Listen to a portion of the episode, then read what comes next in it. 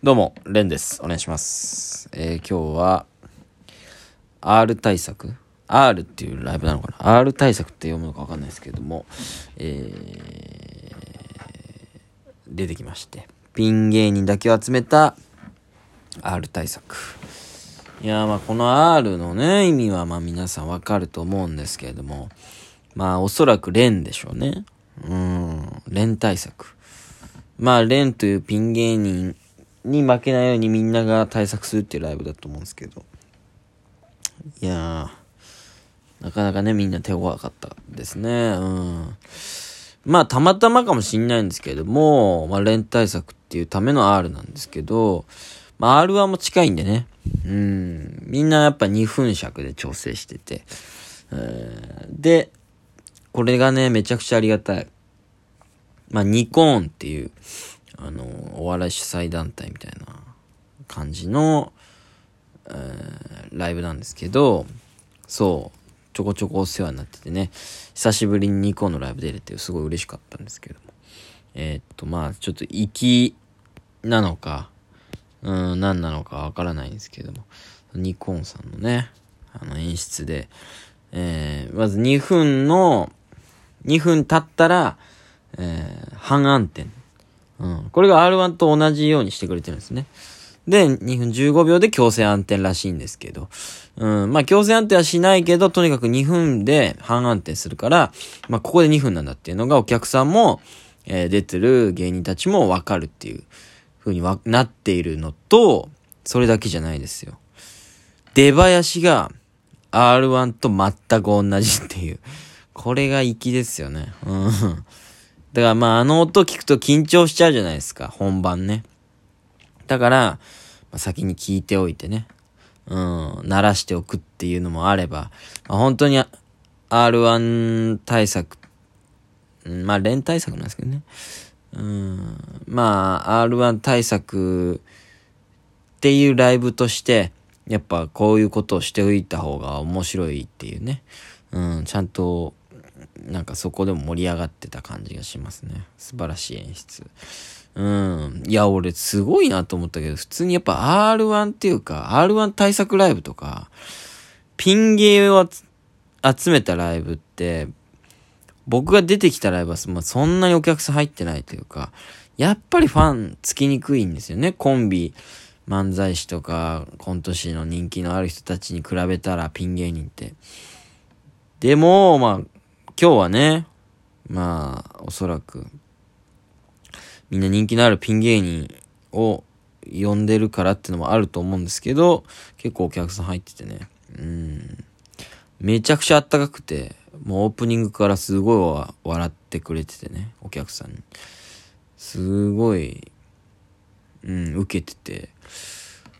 まあ本当 R1 対策のライブのはずなのに、そこは唯一 R1 対策になんないよって思いましたけどね。R1 ってだって、そんなあったかくないからさ。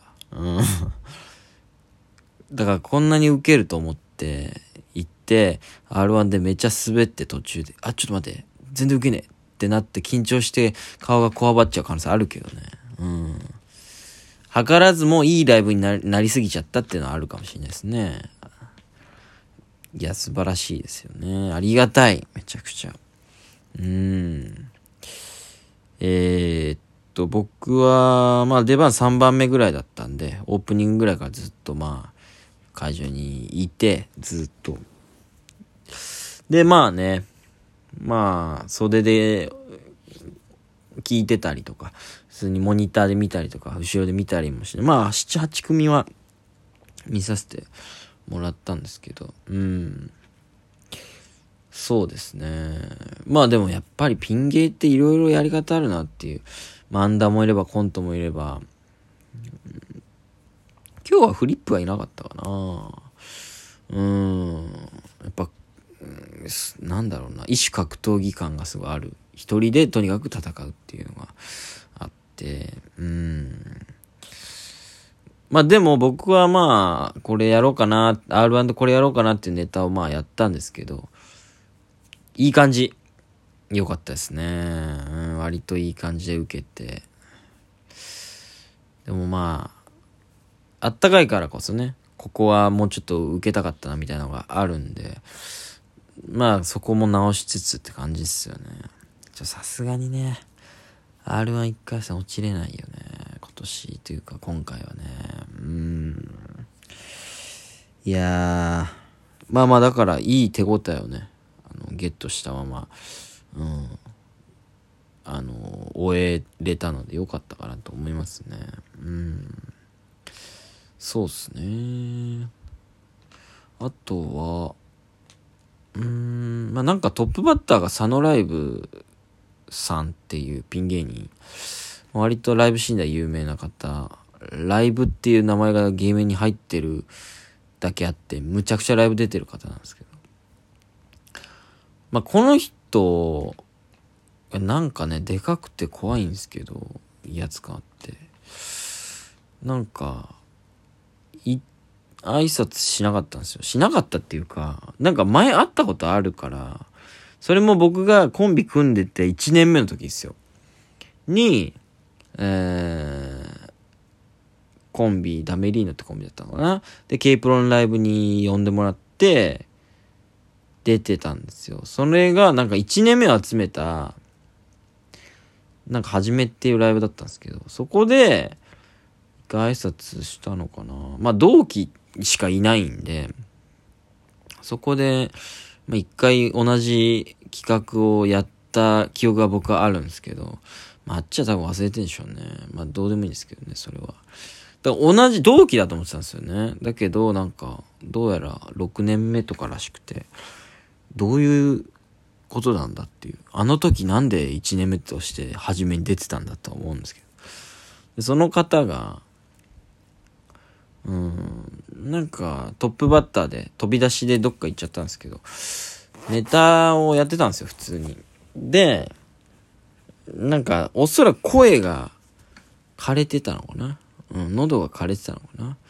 で、本来 R1 でやろうとしてたネタでもなく、声が枯れたから、なんかその声でできるようなネタをやったんだけど、どうしても声が枯れすぎてお客さん気になるみたいな多分雰囲気を察して、すいません、声こんなになっちゃってもうできないんですよ、みたいなんで言ってめっちゃウケるみたいなことやってて。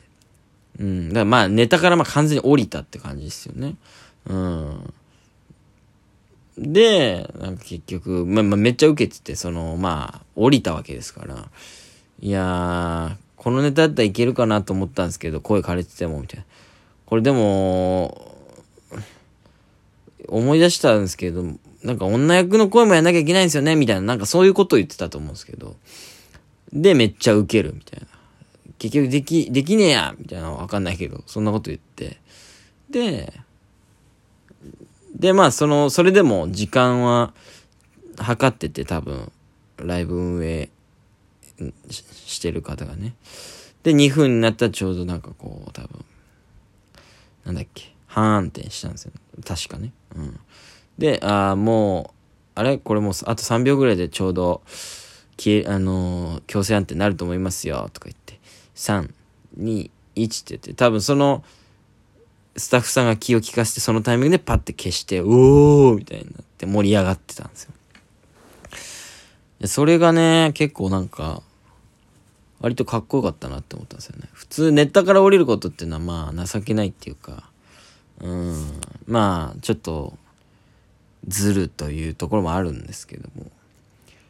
まあ、なんか、お笑いって結局そういうところがあるよなっていう。まあ、なんか R1 とかのね、対策ライブだし、うーん、まあ、昨今やっぱり若手ってネタで出ていかなきゃいけないですから、賞レースのためにネタを真面目にこう仕上げていくみたいなことが結構あるけれども、やっぱりその場にあったハプニングとか、で、受けるっていう、ライブのお客さんが笑うってことが、やっぱり一番の、その、お笑いをやってるということにはなるんじゃないかなと思って、普通に、なんかこう、板ついて準備して、その2分間準備したものを言って笑いを取ることもかっこいいんですけれども、なんかもう、あ、これもう無理だってなった時に、普通に降りて、めっちゃ笑い取ってたのはめっちゃなんかエンターテイナーだなと思いましたけどね。すごいかっこよかったですね。でやっぱりこの人がすげえとかっていろいろあるんですけど、うん。やっぱ、ネタもやっぱあるけどね。結構俺がやっぱり感動するのってそのネタ以外の部分だったりするんだよな。やっぱ即興性とか、その瞬間のハプニングとかを最優先した芸人がやっぱ輝くっていう感じがして。なんか、R1 の対策ライブだったからこそ、なんか僕は、そこの勇気がかっこよかったなって思ったんですよね。うん。そうそうそう。だから俺がなんか蒲田、蒲田だっけあれ？蒲田？になんか営業行った時も、普通に同じようなことを、まあ自分ですけど、ネタやってるとコントやってる時に風めちゃくちゃ吹いて、野外だったんで。ちょっと風強えなみたいなんでめっちゃウケるみたいな。情けないけど、まあ、旗から見たらあれでいいんだよっていうことだったと思うんですよね。うん、なんか先輩にも褒めてもらえたし。うん。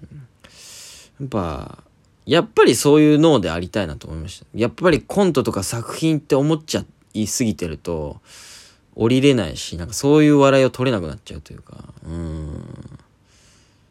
ちゃんとね、そこのスイッチも捨てないようにしとかないとなと思いましたね。ネタライブだからこそ、うん、っていうね、感じでした。